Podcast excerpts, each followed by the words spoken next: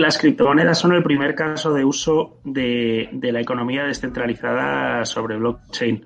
Eh, las criptomonedas eh, le sucederán eh, activos digitales que darán soporte a todo tipo de servicios y de localizaciones de la economía que nos podamos imaginar. Por lo tanto, es, es, un momento en el que tenemos que entrar todos, tenemos que entenderlo, tenemos que empezar a experimentar y a partir de ahí tenemos que empezar a construir. El que no lo haga, eh, pues va a estar fuera de una, de una ola económica muy importante para los próximos años.